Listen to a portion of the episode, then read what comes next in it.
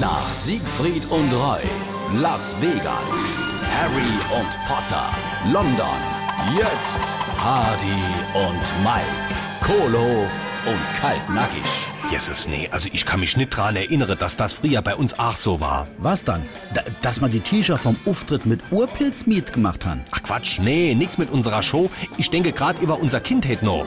Ob mir auch andauernd bei unsere Kindergarten- und Schulfreunde geschlafen haben. Wie kommst du denn jetzt dort drauf? Ah ja, da braucht sich der kinderlose Herr Hardy kein Gedanke drüber zu machen. Aber bei mir kommen die Kleine andauernd und frohe, ob sie halt bei ihre Kameraden schlafen können. Mir, wir, wir sind doch früher noch nicht einmal tagsüber bei denen ins Haus kommen. Wir haben mit unserer Freundin um Aufgaben machen auf der Straße gespielt, bis die Glocke geleitet haben. Dann ist wir heimgegangen.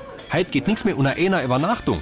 Und wenn sie nicht gerade selber fort sind, muss ich im eigenen Kinderzimmer für die Kameraden Luftmatratz aufblasen oder das Bett ausziehen. Ja und? Na, Ich weiß jetzt gar nicht, was du dort gehe hast. Ja, nix han ich dort gehe. Ich sah dir nur, dass das früher bei uns nicht so war. Oder hast du jeden Tag irgendwo anders da geschlafen? Nee, das hat bei mir erst in den letzten Jahren angefangen. Hardy und Mike, Kohlhof und Kaltnackig.